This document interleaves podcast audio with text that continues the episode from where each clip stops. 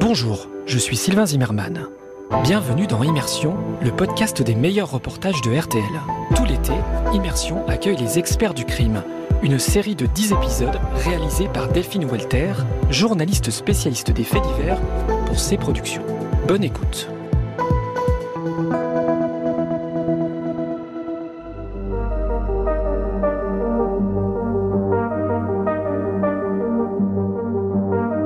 Quand on vous raconte une affaire criminelle, on retrace pas à pas la chronologie des faits, mais rarement sont dévoilées les techniques qui permettent de confondre les coupables. Ces experts qui, dans l'ombre, traquent et analysent les moindres petits détails, parfois invisibles, laissés sur une scène de crime.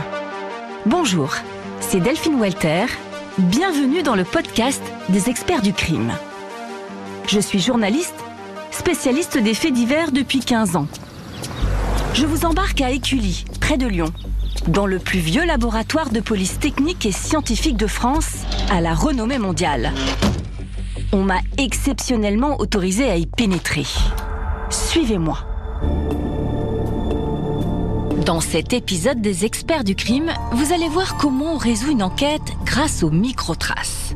Il s'agit des petites traces souvent invisibles, comme par exemple des traces de résidus de tir, une fibre vestimentaire, de la poudre envoyée dans un courrier de menace ou encore des fragments de peinture après un accident. Par exemple, rappelez-vous, dans la nuit du 31 août 1997, une Mercedes noire percutait le 13e poteau du tunnel du pont de l'Alma. À son bord, la princesse Diana allait succomber à ses blessures quelques heures plus tard. Durant l'enquête, les policiers avaient découvert sur la carcasse de la Mercedes accidentée de minuscules traces de peinture blanche sur le rétroviseur avant droit. C'est l'étude, entre autres, de ces traces par les experts de la police scientifique qui avait permis d'établir le fait qu'une Fiat Uno blanche avait vraisemblablement percuté la Mercedes quelques instants avant l'accident fatal. Alors autant vous dire qu'aujourd'hui, j'ai rendez-vous avec la crème de la crème de la police scientifique. Je rejoins Sandrine Loper au labo, notre experte.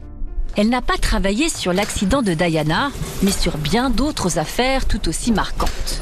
Comme en 2015, un accident tragique avec délit de fuite qu'elle a permis de résoudre irréfutablement. Vous le verrez plus tard. Bonjour.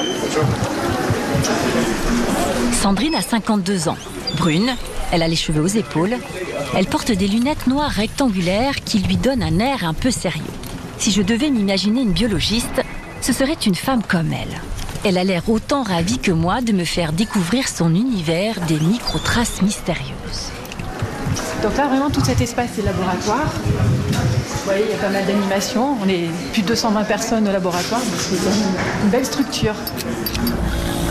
Autour de nous, une salle aux murs blancs, des paillasses blanches avec dessus des microscopes. Pas de doute, on est bien dans un laboratoire scientifique. Là, on a l'impression quand même d'être euh, que je viens de me faire faire une prise de sang et que euh, je suis euh, dans les coulisses de mon laboratoire qui va l'analyser. Est-ce que c'est ça? Effectivement, on est dans un laboratoire. De toute façon, je veux dire, on est des fonctionnaires de police scientifique, on travaille dans un laboratoire de police scientifique. Donc, je veux dire, le côté scientifique, il est évident, il saute aux yeux dès qu'on rentre dans nos, laboratoires. Il n'y a, a pas photo là-dessus. On est des analystes, des techniciens, des ingénieurs avec un travail de laboratoire. Un laboratoire dans lequel l'experte et ses collègues analysent tout type de traces. Sandrine est le genre de personne qu'on aimerait avoir en permanence à ses côtés pour résoudre tous nos problèmes.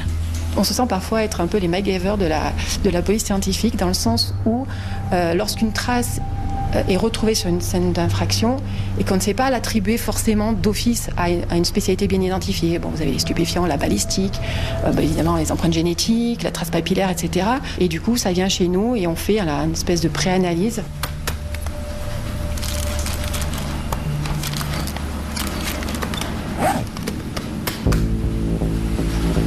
Il est temps de voir un exemple concret. Sandrine m'invite à pénétrer dans la deuxième salle sur notre droite. Ici, pas de fenêtre ni de paillasse. La pièce est modeste et sombre. Là, ce ne sont pas des traces de peinture qui sont analysées, mais ce qu'on appelle des résidus de tir. Et pour cela, Sandrine et ses collègues utilisent une énorme machine. Donc là, je vais vous montrer le microscope électronique à balayage. C'est un outil euh, assez conséquent. vous verrez, une belle bête. La machine est en effet plus grande que moi et elle prend toute la place dans la pièce. Elle est reliée à un ordinateur avec trois écrans. Alors là, ce qu'on va vous montrer, c'est plutôt des particules de résidus de tir, parce que ça fait partie des spécialités qui sont couvertes et assumées par les spécialistes en microtraces. Lorsque vous allez faire l'usage d'une arme, il y a des microparticules, c'est des toutes petites billes sphériques qui vont venir se répandre dans l'atmosphère. Et c'est ce qu'on appelle des particules de résidus de tir. Elles sont issues de l'amorçage de l'arme qui a été utilisée, enfin de la munition qui a été utilisée plus précisément. Et elles vont venir se répandre dans l'atmosphère, elles vont venir se déposer sur le tireur, mais aussi sur tout son environnement proche. Mais alors, comment récupérer de si petits éléments répandus dans l'atmosphère? On va tout simplement aller tamponner à la surface d'un objet, d'une personne, généralement c'est les mains d'un individu, et pour pouvoir euh, prélever cette microtrace. Ce jour-là, un suspect vient d'être arrêté pour meurtre. La police, avec un tampon adhésif, a prélevé sur sa peau de potentiels résidus de tir que son arme aurait laissé sur ses mains. Sandrine va analyser le tampon. Ça va permettre d'extraire tout micro-élément, micro-particule présente sur la surface qui vient d'être tamponné. Et après, donc ces tampons, ils vont où? Dans votre machine? Eh bien dedans. Dans la grosse machine euh, Dans le cœur de cette grosse boîte blanche que vous avez ici. La machine met en évidence les éléments chimiques qui correspondent à des résidus de tir. Donc on a préparé notre appareil pour qu'il cherche spécifiquement ces petites billes métalliques de résidus de tir qui ont une composition chimique qui est bien connue, qu'on a référencée. Dans la pièce, Sandrine me montre un grand poster accroché au mur avec des lettres et des couleurs. Il s'agit du fameux tableau de Mendeleïev. Vous vous souvenez? Ce tableau périodique des éléments qui était accroché dans nos cours de chimie au lycée. Les résidus de tir contiennent entre autres du plomb. Et c'est cela que la machine, par exemple, va aller chercher. L'experte ensuite va lire sur l'écran de son ordinateur le résultat sous forme de courbes et de lignes à l'image d'un électrocardiogramme. Lorsque nous, nous voyons apparaître à l'écran ce résultat de l'analyse X, on sait a du plomb. Et après, on va voir ce qui la compose exactement. Ben, dans celle-ci, on avait du plomb, on avait un peu de barium, c'est ici, un peu de cuivre, donc on est sur ce qu'on appelle une particule qui est compatible avec un résidu de tir. En clair, ce gros microscope à balayage vient de révéler que les microparticules prélevées sur les mains du suspect, puis déposées sur le petit tampon, sont bien des résidus de tir. Cela signifie qu'il est peut-être le tireur ou qu'il se trouvait à proximité de l'arme, ou même qu'il est une victime. Et suivant les formules chimiques, la machine peut aussi analyser d'autres microtraces, comme de la peinture ou des fibres textiles par exemple.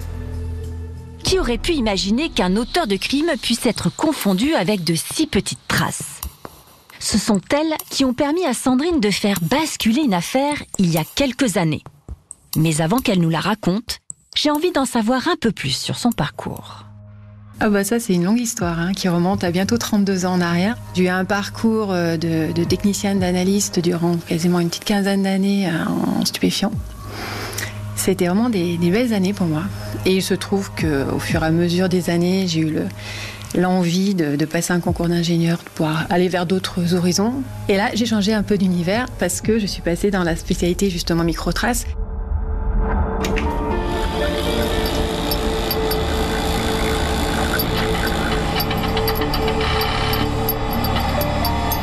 Chercher des résidus de tir a l'air presque trop facile pour elle.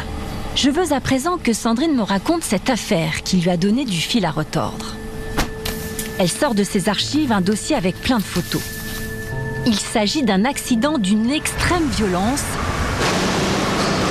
qui a eu lieu le 12 juillet 2015 à la Balme-les-Grottes, à 50 minutes de Lyon. On peut voir sur un cliché qu'une moto blanche et rouge a été littéralement coupée en deux. Le motard de 50 ans a été tué sur le coup. Mais le véhicule qui l'a percuté a pris la fuite. A priori, sans laisser de traces. Les enquêteurs ont le témoignage uniquement de, des, des, autres motards qui décrivent dans la précipitation un, un monospace de couleur verte. et pas tellement d'autres détails. À la suite donc de la déclaration du témoignage de ces motards, une enquête se met en place. Et un véhicule est retrouvé abandonné sur un parking quelques jours après. Ce véhicule se trouve être un Fiat de couleur verte qui présente aussi pas mal de dommages. Sandrine et son équipe ont donc la lourde mission d'identifier la marque et le modèle de la voiture impliquée. Et la tâche ne va pas être facile. Donc euh, on est saisi en fin de, semaine, je crois que c'était jeudi. Généralement c'est un appel qui arrive euh, en section. Vous allez recevoir un dossier, il y a une urgence caractérisée, le, propriétaire du véhicule est en fuite à l'étranger. Donc il y a un mandat d'arrêt international qui, est en cours de, rédaction et il faut quand même amener un élément matériel suffisamment euh, conséquent ou en tout cas qui donne à penser que l'hypothèse que ce véhicule soit en relation avec ce, cet accident mortel de la route est plausible. On s'est retrouvé avec une vingtaine de scellés, dont certains contenaient une multitude de débris de la moto essentiellement. Et là, on nous donne quelques jours pour aller vite sur la mise en place d'une trace. On a travaillé non-stop pendant cinq jours sur l'ensemble de ces traces. Hélas, les expertises ne donnent rien. Aucune preuve que cette voiture a bien percuté la moto. Mais en regardant de plus près, Sandrine et son équipe remarquent sur la voiture suspecte une toute petite trace sur la partie basse de la portière du conducteur. Et il ne s'agit pas d'une trace de peinture. Là, on a un petit fil un peu grisâtre, et ça, on identifie du, du PVC. La poignée de la moto est composée de PVC. Seulement, le PVC est une matière très courante. Elle peut provenir de la poignée de la moto, mais aussi de n'importe quel autre véhicule. Dans sa première analyse, notre experte ne peut donc toujours pas relier formellement la voiture suspecte à la moto du défunt. Mais Sandrine n'a pas encore dit son dernier mot. Mais ce qui s'est passé, c'est que on avait quand même trouvé tout un tas de traces sur la voiture. On avait plein de traces un peu noirâtres, étirées. Certaines semblaient même un peu fibreuses. On sentait que c'était étiré, brûlé, désagrégé, mais on a vu petites fibres rouges. Des fibres rouges mais aussi blanche et noire. Sandrine a une intuition. Et si ces traces provenaient non pas de la moto, mais du vêtement du motard? On a appelé enquêteur, on a dit on a demandé le, vêtement de la, porté par la victime, et c'était un blouson rouge, blanc et noir. On va éplucher tout le blouson. Nos analyses ont été beaucoup plus euh, probantes et même carrément éclairantes, on va dire, puisque les matières noires et rouges que l'on a retrouvées en polyester, dont certaines en avaient trouvé des petites fibres, correspondaient vraiment à la composition du tissu composant ce, ce, ce blouson. Tout matché. Bingo Le blouson du motard parle enfin. Et grâce à lui, Sandrine peut faire le lien entre la moto et la voiture. Et ainsi résoudre ce drame jusque-là resté mystérieux. Le rapport final qu'on a pu rendre au juge d'instruction, c'était qu'on pouvait émettre l'hypothèse du fait de la présence de ces traces chimiques, qu'un contact avec un vêtement de ce type a pu se produire sur ces zones-là, au niveau du véhicule. Et on s'est arrêté là. Parce que notre rôle n'est pas d'aller plus loin. Notre rôle, c'est de dire que, chimiquement parlant, il y a un élément matériel qui peut éventuellement soutenir l'hypothèse qu'un blouson de ce type ait pu rentrer en contact avec ce véhicule sur ces deux endroits-là, donc sur la partie avant-gauche, on va dire, de, de la voiture. Ces microtraces signent donc la culpabilité du conducteur de la Fiat Ulysse. Grâce à Sandrine, l'homme qui roulait sans permis a pu être arrêté et jugé au tribunal judiciaire de Bourgoin-Jallieu.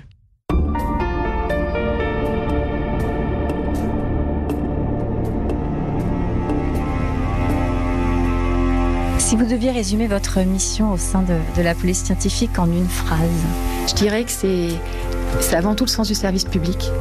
C'est-à-dire que c'est l'utilité à la procédure pénale, à l'enquête et le service rendu au public. Mais vraiment. Je quitte Sandrine avec ces mots qui résonnent dans ma tête. Plomb, tampon noir, microparticules, fibres, traces chimiques. Et je mesure à quel point le degré de technicité ici est élevé. Au total, ce sont 350 analyses qui ont été effectuées en 2021 au sein du service microtraces d'Écully. Merci d'avoir suivi les experts du crime. N'hésitez pas à vous abonner à ce podcast afin de recevoir chaque semaine le nouvel épisode. Et bien sûr, s'il vous a plu, vous pouvez nous mettre 5 étoiles. À la semaine prochaine!